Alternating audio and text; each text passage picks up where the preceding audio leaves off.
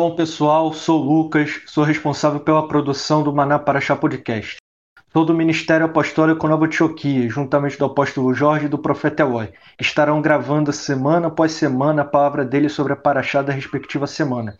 Estaremos publicando todas as quintas-feiras à noite. O Maná Paraxá Podcast tem como finalidade alcançar pessoas que buscam aprender sobre a Torá e a restauração, e também te permitir que membros e não membros do Ministério Apostólico Nova Antioquia possam estar conectando-se com a Paraxá durante outras atividades do seu dia a dia, seja dirigindo, trabalhando, estudando ou fazendo outras atividades. Os episódios estão disponíveis em diversas plataformas de streaming. Compartilhem com amigos e familiares. Se você não é membro do Maná e quer entrar em contato conosco, siga a nossa página no Facebook, mande um e-mail que estará disponível na nossa descrição e inscreva-se no nosso canal do YouTube. Shalom, pessoal. Estamos começando mais um episódio da Maná Paraxá em todas as plataformas, onde nós estamos nesse episódio tratando da Paraxá Tissave, Paraxá Ordena, é Paraxá que nós encontramos no livro de Vaikra, no livro de Levíticos 6, versículo 1 até o 8, versículo 36.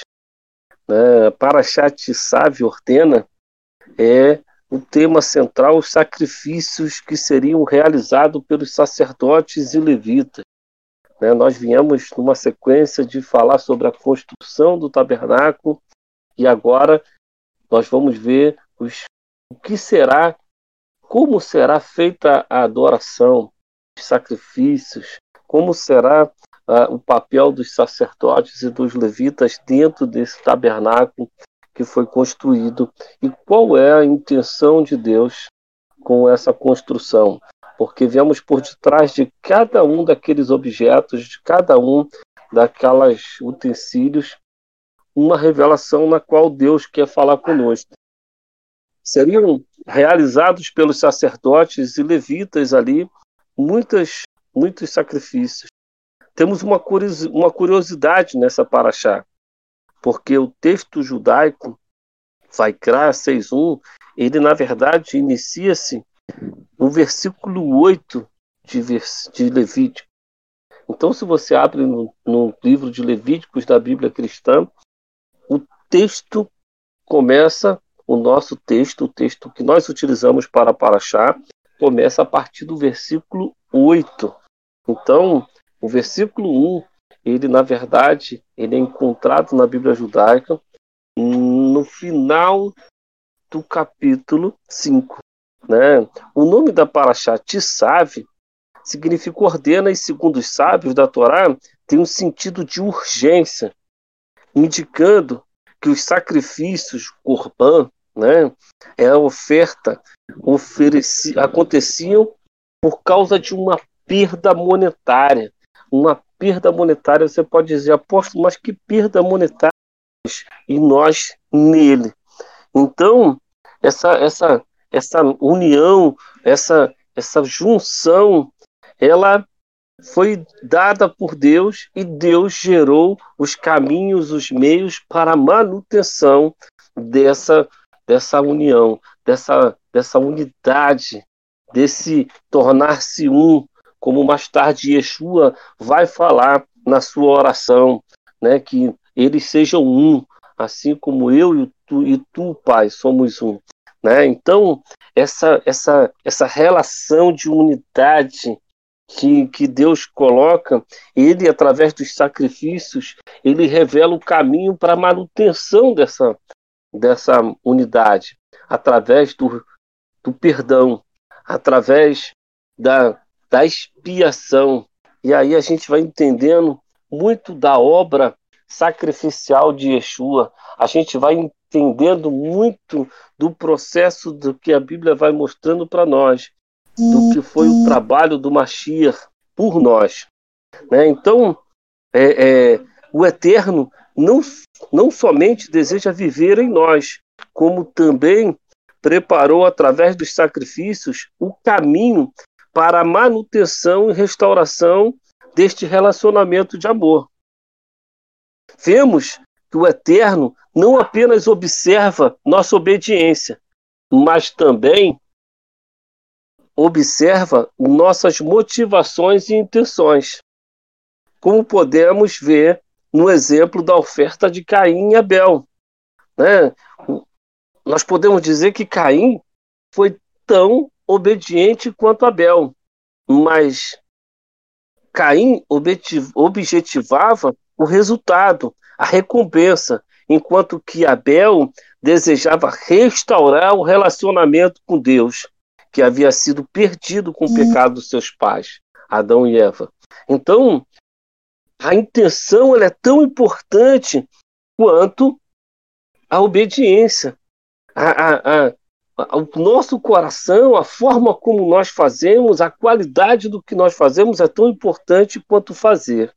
E Deus, ele deixou essa plataforma muito clara na Torá, quando ele, através de Moisés, vem repetindo a importância de obedecer e observar. Não apenas obedecer, mas obedecer da forma que Deus deseja que nós o façamos, e não da forma que nós desejamos fazer.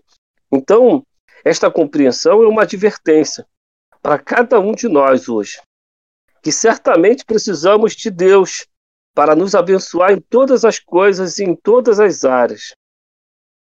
Mas Yeshua nos ensinou que devemos colocar busca pelo relacionamento com o Pai, acima de todas as coisas, como está lá em Mateus 6,33. E nós temos também, dentro dessa paraxá, uma lição importante, a lição da restituição. Né? A lição da restituição ela se encontra exatamente nos versículos que começam em Levíticos 6.1, mas que na Bíblia judaica elas estão no capítulo 5 ainda. Né? No texto a partir do 5.17, mas no 6.1 até o 7, na, na Bíblia cristã. Temos uma tremenda lição que geralmente é ensinada nas sinagogas, que é a lei da restituição o Senhor fala a Moisés que se alguém pecar ou cometer alguma falta contra Adonai, a pessoa teria que fazer juramento e restituir a quem afetou. Se alguém pecar contra Adonai, contra Deus, ele precisava restituir, ele precisava fazer algo para reparar isso. E a grande orientação e a grande lição de Adonai é que quando você ofende o próximo, você ofende a Deus. Porque quando você vai falar assim, quando eu pequei contra Deus? Você pecou contra Deus quando você peca contra o teu próximo. Então, quando você ofende o teu próximo, você ofende a Deus. Então, uma, uma lição ali, que da mesma maneira que você trata o próximo, você trata a Deus. 1 João 4,20 vai falar disso também. Né? Que se eu não consigo amar o meu irmão que eu vejo, quanto mais eu vou poder dizer que amo a Deus que não vejo. Então é uma relação aí paralela, né? É, é uma, uns versículos que se chocam e trazem uma confirmação e uma revelação aí de testificação. Então nós precisamos entender que o que nós fazemos para o próximo, fazemos para Deus. Então, quando nós faltamos como próximo, faltamos contra Deus. E isso vai mostrando para nós o que nós precisamos mudar. Também traz nessa paraxá a questão do fogo no altar que nunca deveria se apagar.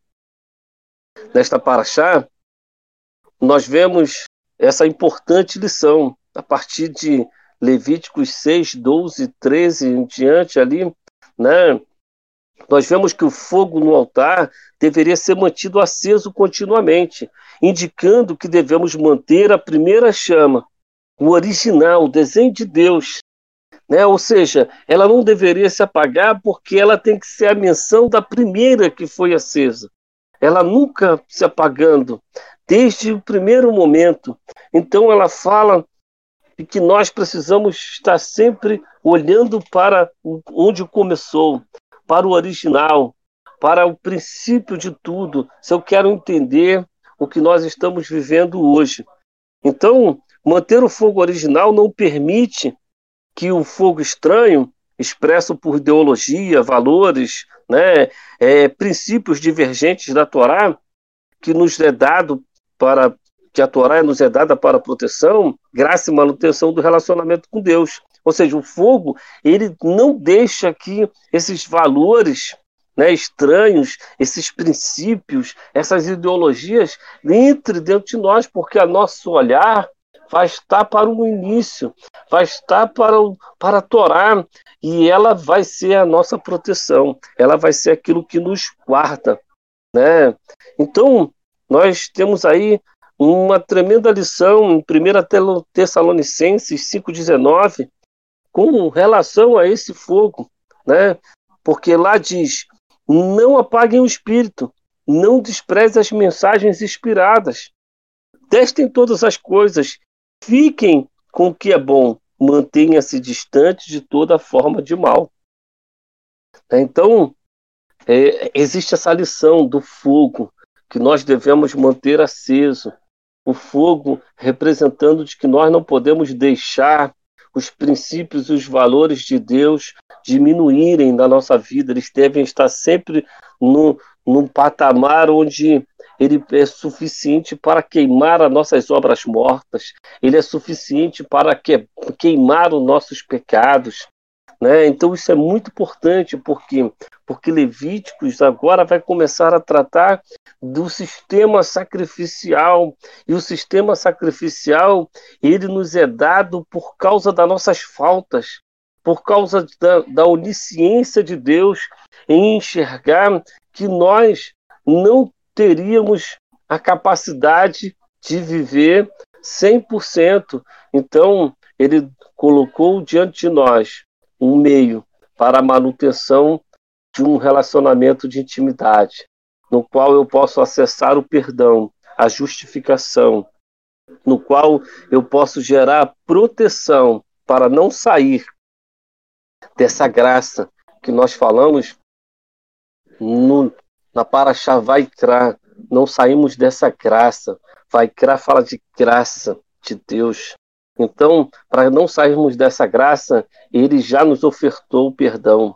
Ele já nos ofertou outros outros mecanismos e caminhos para que nós permaneçamos nele. Então, eu quero trazer esse pedacinho da Paraxá e passar para um profeta Eloy, que vai estar também trazendo outra parte da Paraxá. E no final nós estaremos aí trazendo mais comentários para que você seja enriquecido no entendimento e no conhecimento da vontade de Deus através do ensino da Paraxá. Amém? Profeta? Amém.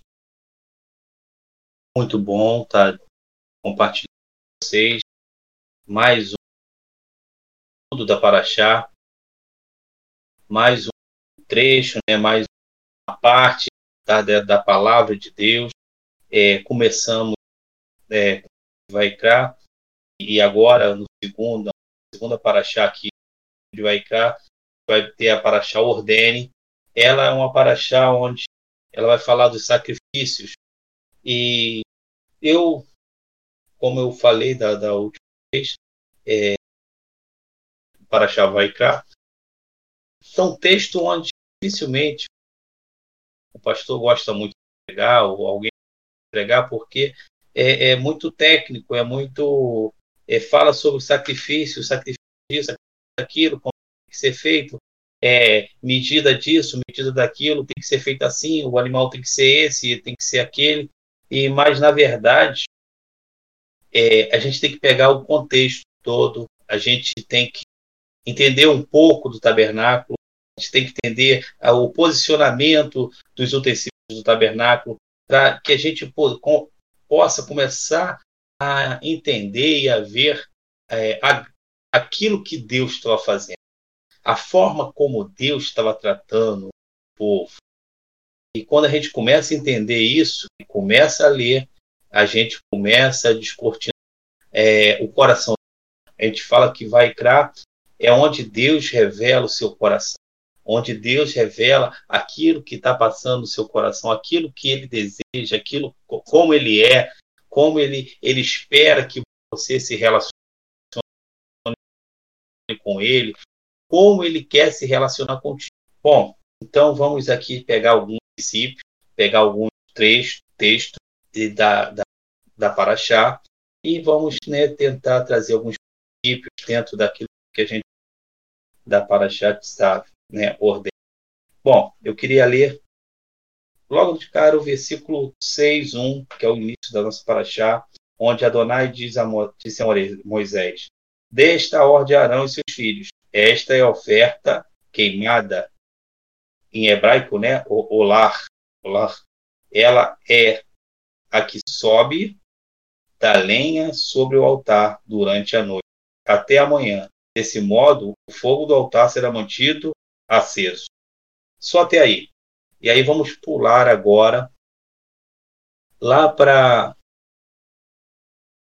lá para o versículo 17, né? Algumas Bíblias vai estar o seu 17, outras vai ser o 24, né? A gente está com a Bíblia do externo, tem qualquer outra, outra vai ser o versículo 24.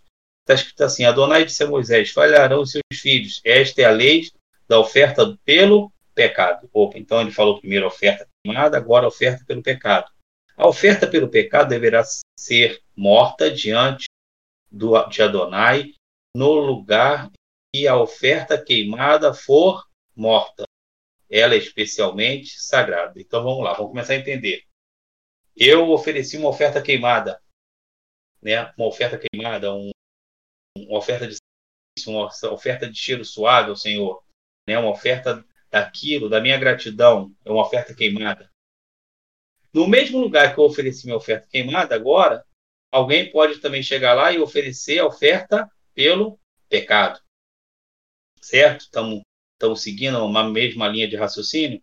Então vamos para o versículo 7, capítulo 7 agora, né? versículo 1. Esta é a lei pela oferta da, pela culpa. Ela é especialmente sagrada. Deve matar a oferta pela culpa no lugar onde a oferta, onde foi sacrificada, onde for sacrificada a oferta queimada, e seu sangue será borrifado sobre o altar. Deve ser ofertado, oferecer toda a gordura, a cauda gorda, a capa da gordura e os órgãos até aí. Então aqui a gente começa a ver o seguinte, aonde eu ofereci minha oferta queimada, minha oferta de gratidão, oferta que vai subir como aroma suave ao Senhor, é o mesmo lugar onde aquele que cometeu um pecado vai oferecer a oferta dele. Aquele que vai oferecer uma oferta por culpa, né? Ele se sente culpado, algo que ele não enquadrou dentro da lei do pecado, mas ele se sentiu culpado, ele ele ele está relatando ali uma culpa diante do sacerdote e ele está oferecendo seu sacrifício. Então esses três sacrifícios eram feitos no mesmo altar, no mesmo lugar. E esse altar ficava do lado norte. Do lado norte onde seria feito esse sacrifício. E era algo proposital. Porque no lado norte, e se a gente estudar um pouco a estrutura do, do tabernáculo, como eram feitos, onde ficava o sacerdote, onde ficava o povo, é, quem gosta muito disso, né, o pastor, pastor Reginaldo, ele sabe, né, ensinou assim tudo assim que eu que eu posso estar falando aqui, se tiver alguma coisa errada ele vai falar, mas tudo aquilo que a gente tem aprendido, é o pastor Reginaldo ele tem dado lições tremendas sobre tabernáculo, aquilo que a gente aprendeu foi através daquilo que ele foi estudando, ensinando, mas falava que estava do lado norte do altar. E, e isso era proposital. Porque na posição que o povo ficava no pátio, né, no átrio, ele não conseguia ver nem ouvir aquele que estava oferecendo sua oferta ali nesse altar, o que, que ele estava falando para o sacerdote?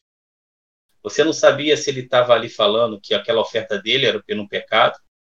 Você não sabia se estava falando se a oferta dele era por uma culpa ou simplesmente porque se ele estava falando que aquilo ali é uma oferta de gratidão a Deus, porque ele ama a Deus e ele quer oferecer a Deus uma oferta de sacrifício cheiro suave, uma oferta que vai ser queimada e subir ao trono de E por que isso? Eu falo que em Vaikra o Senhor revela o seu coração. Em Vaikra o Senhor revela como ele quer lidar com o povo. Como ele lida com o povo, como ele ele ele se festa, qual ele mostra a, as intenções do seu coração, ele mostra o seu amor para com o povo. E isso tinha um objetivo que estava no coração de Deus. Deus queria evitar o Deus queria evitar que aquele que tivesse ali pelo pecado, pela culpa, não fosse constrangido. Não fosse constrangido pelo seu pecado, pela sua culpa. Porque quem olhasse de longe não saberia que tipo de oferta era a que ele estava entregando. E isso mostra a preocupação do Eterno, a preocupação do nosso Deus com seus filhos. Ele não quer constranger ele não quer te desanimar. Ele não quer que teu pecado seja um empecilho para sempre na tua vida. Mas ele quer que aquele sacrifício ele atinja o objetivo por qual ele foi criado, que é te trazer o perdão dele, é te fazer você é, é agora que você entende você pecou e você ali ofereceu o teu sacrifício que você não pecasse mais, que você ofereceu sua oferta de culpa, que você não fizesse mais aquele ato que te levou ali a oferecer oferta de culpa. Então demonstra que Deus quer te restaurar. Mostra a intenção e o amor de Deus para seus filhos, para a todos aqueles que estavam ali e cometiam erro, porque o pecado, o pecado afastou. E a intenção de Deus nunca foi estar afastado do homem. E ali ele, Deus sabia que era a oportunidade do homem de novo se relacionar. Espiar os seus pecados, espiar a sua culpa, continuar se relacionando. Então, Deus não queria, queria criar um entrave. Deus não queria criar uma situação constrangedora. Deus ama e a gente vê que não é essa, às vezes, a atitude que vê em algumas igrejas vê é, em, em, relação com líderes que expõem, às vezes, os membros, expõem o povo e não demonstram um coração, um coração de Deus, um coração segundo a palavra de Deus, porque aqui é a palavra de Deus. Nós estamos falando daquilo que o Eterno criou. É, é, é, é essa imagem do tabernáculo é a imagem que Moisés viu no céu. Ele fala assim: ó, faça exatamente de acordo com o que você viu. Se a gente lê Hebreus, vai falar de nova, novamente sobre isso. Ele recebeu esse modelo do céu e fez aqui na terra. E esse modelo do céu, esse modelo de Deus, tinha um cuidado tremendo com o seu povo. Tinha um cuidado tremendo para com o Senhor queria que você continuasse continuasse avançando, continuasse é, tendo uma vida santa diante dele, que realmente seus pecados fossem perdoados, que você fosse pecados fossem expiados e você continuasse a, a ter livre acesso a ele. Então, eu queria pegar esse trecho aqui, porque é, eu ouvi em toda. toda é, eu tenho um bom tempo de igreja, e eu fui em várias igrejas nacionais, e eu ouvia, né, até da minha esposa, o, o é como o Velho Testamento fosse testamento do Deus mau. Deus que quer sacrifício. Onde, na verdade, Deus não pediu um sacrifício. O sacrifício não foi porque Deus foi por, pelo pecado. E para que o homem não ficasse afastado de Deus, teve que ser feito o sacrifício. O sacrifício é pela nossa causa, pelo nosso pecado. Porque se não fosse pelo nosso pecado, não era necessário o sacrifício. Então, é, eu sempre fiquei tirar essa ideia desse Deus mau, não, esse Deus é o Deus da graça, como a gente falou aqui em Vaikra. É o Deus que te ama, te ama tremendamente. Ele não quer te constranger, ele quer te restaurar, ele quer te trazer de volta, ele quer ter intimidade contigo. Para isso, ele cria um ambiente seguro. Ele cria um ambiente seguro no tabernáculo onde você poderia realmente ali é, é, ter segurança ali e, e realmente é, ofertar perdão pelo pecado, pela culpa, assim como você poderia dizer que é ele e ofertar uma oferta queimada suave. Então, isso é um pontinho o quanto Deus nos ama. Ele não ama só quando ele envia seu filho Yeshua no Novo Testamento. Na verdade, a história não separa entre um velho e um novo. A história é única. A história, a história toda de toda a Bíblia é a história do Deus que ama o homem e busca o homem o tempo todo. O homem que peca e quer se afastar de Deus. E Deus buscando esse homem, Deus amando esse homem até o fim. E aqui vai criar, ele vai mostrar isso, o coração dele, o coração que ama, o coração que vai fazer tudo para que esse homem esteja próximo. E dentre esse estar próximo, eu quero tocar num ponto também, o, o apóstolo Jorge já tocou, para achar, que é o fogo que é o fogo. Os primeiros seis versículos também vai falar sobre o fogo. Fogo do altar. Fogo tinha que estar sempre queimando, não poderia se apagar. Era um fogo que estava constantemente aceso. O fogo, o fogo também a gente pode comparar com o fogo do fogo do.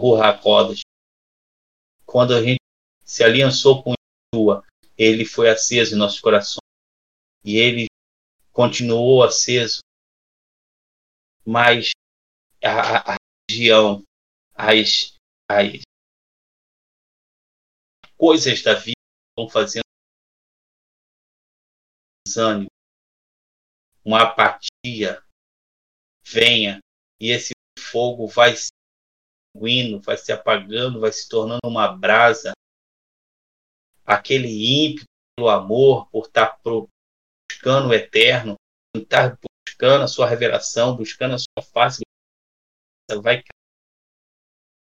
você deixou deixou-se é, é, ser contaminado pela que o homem falou, você foi machucado pela religião, não por mas isso fez com que você abandonasse esse fogo. E esse fogo fala da tua intimidade com o eterno fala dessa oferta de amor tua com a terra, desse fogo que não pode se apagar. Nesse tempo, ele tem se apagado. E isso foi profetizado. Lá em Apocalipse 2,4, é, é falado para uma das igrejas que ele fala o quê? Tenho, porém, contra ti que abandonaste primeiro amor. Primeiro amor é esse fogo que nos move para fazer o que é certo, o que é de boa fama, o que é justo, e abençoa as pessoas.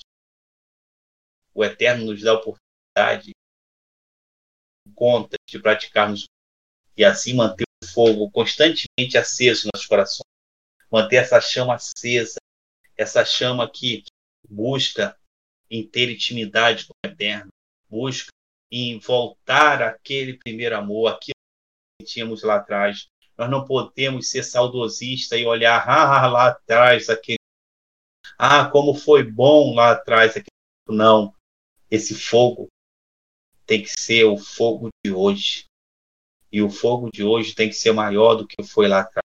Porque o que Yeshua, o que o Eterno tem que fazer na tua vida é muito maior do que foi lá atrás. Yeshua mesmo falou sobre isso. Ele falou que a glória da segunda casa seria maior que a primeira.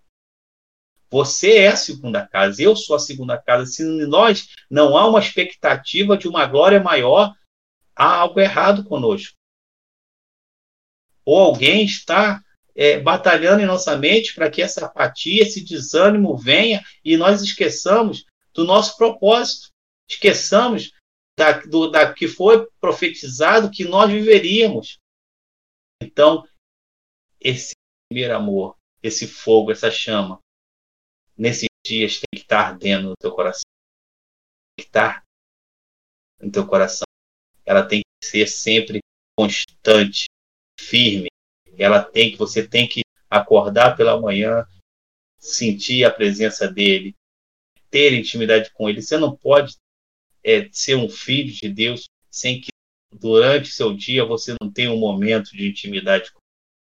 Por mais que a correria, os afazeres do dia, os temores da pandemia, você não pode ter um dia onde você não tem tempo de intimidade. Você, se não tem isso, você precisa tirar esse tempo, um tempo de intimidade, um qualidade, um tempo onde a chama, se é uma brasinha, ele vai soprar e vai fazer com que ela cresça de novo e se torne uma chama. Então que esse fogo cresça, que esse fogo aumente dentro de você, como um alerta, né, que aqui em Apocalipse nos dá.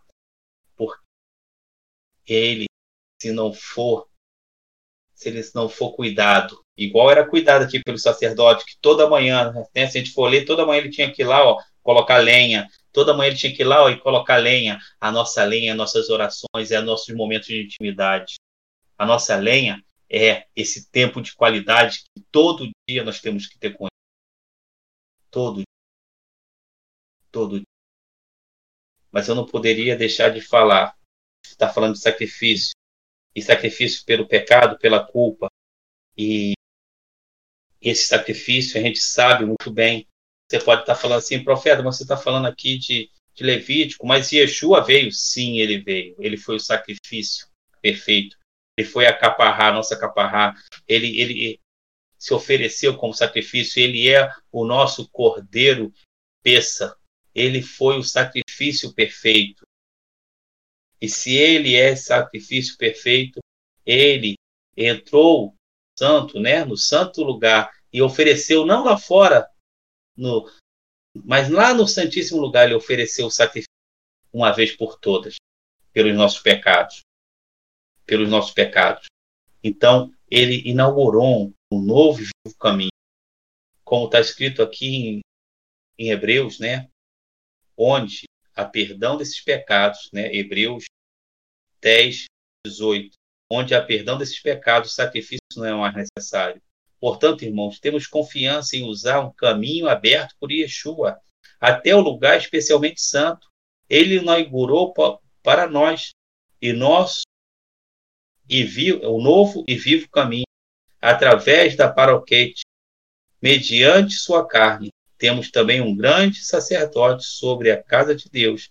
Dessa forma, aproximemos do lugar sagrado com o coração sincero, na certeza da plena da, plena que da certeza, desculpe, da certeza da plena que concede a confiança. Procede a confiança. Então, só até aqui. Ele, Yeshua, ele inaugurou esse novo caminho. Ele inaugurou esse novo caminho com a sua morte. Mas não só isso. Com a sua morte, ele, ele cumpre o plano de Deus lá de Êxodo 19, 20 onde o Eterno ele chega para o povo de Israel e fala que fariam deles um reino sacerdotal. E aqui Yeshua, da tribo de Judá, ele não era da tribo de ele não era um sacerdote, mas ele chega aqui e ele vai oferecer esse sacrifício. E desse sacrifício vivo, ele partilha os seus discípulos. E ele fala para os seus discípulos: vai, vai e partilhe agora isso para para todos. E é nessa parte, é nesse sacrifício que nós entramos, nós fomos enxertados. Nós somos agora os detentores das promessas, das promessas de Abraão, das promessas que vêm sobre Yeshua. E somos parte agora desse plano do eterno de levantar um reino, rei e sacerdote. Hoje, se você tem consciência desse sacrifício, se você tem consciência de como que era os rituais né, de sacrifício, né, o sistema sacrificial lá de Levi, se você tem entendido ele você pega para Yeshua e olha para aquilo que ele se propõe a fazer, você entende que você é rei sacerdote. Você foi chamado para reinar e governar a terra. Você foi chamado para reinar e governar sobre situações. Você pode pensar até você não é nada. Mas isso é o que o inimigo fala para você. Isso é o que as pessoas podem pensar e falar para você. Mas o que Deus está falando para você através dessa palavra, através de tudo aquilo que está sendo ensinado, não é o profeta, não é o apóstolo, é Deus que está falando através da palavra dele, é que você é rei sacerdote, que você tem que pensar esse sacerdócio e esse rei na tua vida, na tua casa, na tua família, na escola, no teu trabalho, aonde você plantar a planta dos pés, você, o teu sacerdócio, o teu, levar o reino de Deus. As pessoas estão queria deixar essa ensino por hoje, né, dessa paraxá, trazendo um pouco que fica um pouco escondido através de texto tão técnico de Levítico, mas é, apesar de ser tão técnico, ele revela o coração do Eterno. Ele revela todo o amor. Amém? Apóstolo Jorge. Amém. Amém. O Eterno é bom. O Eterno é bom. E como foi dito pelo profeta, né, nós vemos com muita clareza é, já nessas primeiras duas parashiotes de que apesar de superficialmente o livro de Levíticos, o livro de Vaikra, como nós gostamos de chamar, parecer um livro onde não exista muita coisa onde você possa é, extrair de conhecimento, de entendimento, de revelação ou até mesmo de apontamento para a sua vida, você já pôde perceber que é o contrário. Ele vem cheio de revelações, cheio de fundamentos até para que você possa caminhar numa vida de relacionamento, de intimidade com Deus. E ela é, na verdade, um convite, um convite para você continuar conosco, continuar nessa jornada onde a cada paraxá a gente vai trazendo novos aspectos, onde cada paraxá a gente vai trazendo o sentido profético de cada paraxá, trazendo os princípios espirituais escondidos em cada versículo, em cada símbolo né, de sacrifícios, de, de utensílios, como já foi dito. E esse é o nosso desejo: abençoar a tua vida com revelações dessa forma. Eu fiquei bastante satisfeito e bastante contente com aquilo que o Eterno foi trazendo para nós nessa nesse episódio e devolvo aí nesse ping-pong que a gente tem dito, né, tem falado que faz no final de cada de cada paraxá.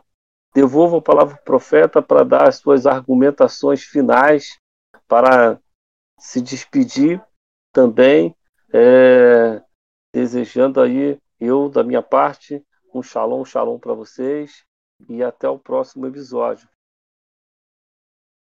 Amém. É, eu não sei daqueles que estão nos ouvindo, mas do meu coração é, tem um tempo bom, onde eu tenho desafiado a trazer rituais, a buscar na sua palavra, e temos preparado esse das, das parachotes com muito carinho, com muito amor e queremos que você seja abençoado através deles, que você possa estar sendo despertado em seu coração o desejo de estar estudando, de estar principalmente vivendo os princípios e os mandamentos do Eterno.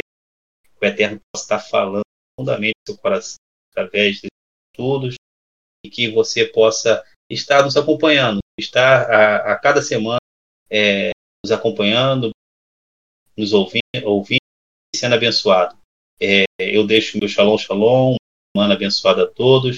E então, semana vai hoje o podcast vai ser acho que hoje à noite, hoje é a semana de matizar. Nós estamos um pouquinho de atraso, mas é a semana de matizar que você possa conhece a festa de matizar, né, que está inserida dentro do peça, dentro de você, vem, começa logo depois de você, que você também possa estar nesses tirar o fermento, tirar o fermento da sua vida, a filosofia do mundo, a religiosidade do mundo e deixar que o eterno é, restaure. Shalom, shalom.